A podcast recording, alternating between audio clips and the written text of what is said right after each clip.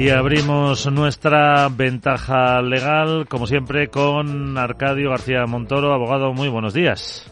Buenos días, Miguel. A ver, ¿qué consecuencias en la legislación va a tener la disolución de las cámaras de Congreso y de Senado? Cuéntanos.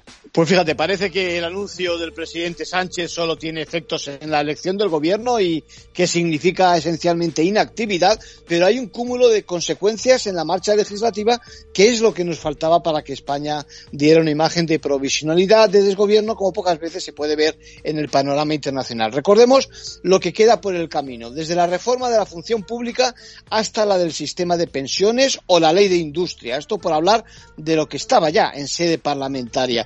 A eso hay que sumar la jubilación parcial, el paquete de la seguridad social con la prometida agencia unificadora de tantas administraciones o el propio estatuto del becario. Y en el capítulo de consumo, pues la regulación de la tarifa de la luz o la potente transformación que supone la movilidad sostenible. Todo paralizado. Y también hay que añadir, abogado, el paquete de decretos denominado eh, anticrisis para hacer frente a los efectos de la inflación.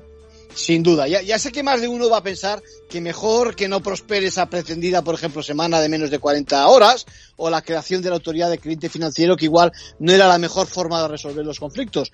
Pero nadie se imagina la cantidad de horas de trabajo que hay detrás de esas iniciativas que quedan en meros proyectos fallidos, ni los ajustes que el mundo real, el de la empresa, tiene que hacer para adecuarse a la legalidad. Ahora vienen dos opciones. Que resulte ganadora de nuevo una coalición de gobierno al estilo de la actual, en nada ya en funciones, y la que parece más probable, un cambio de signo político. Pues bien, en ninguno de los casos todo su esfuerzo sirve para algo. En conclusión.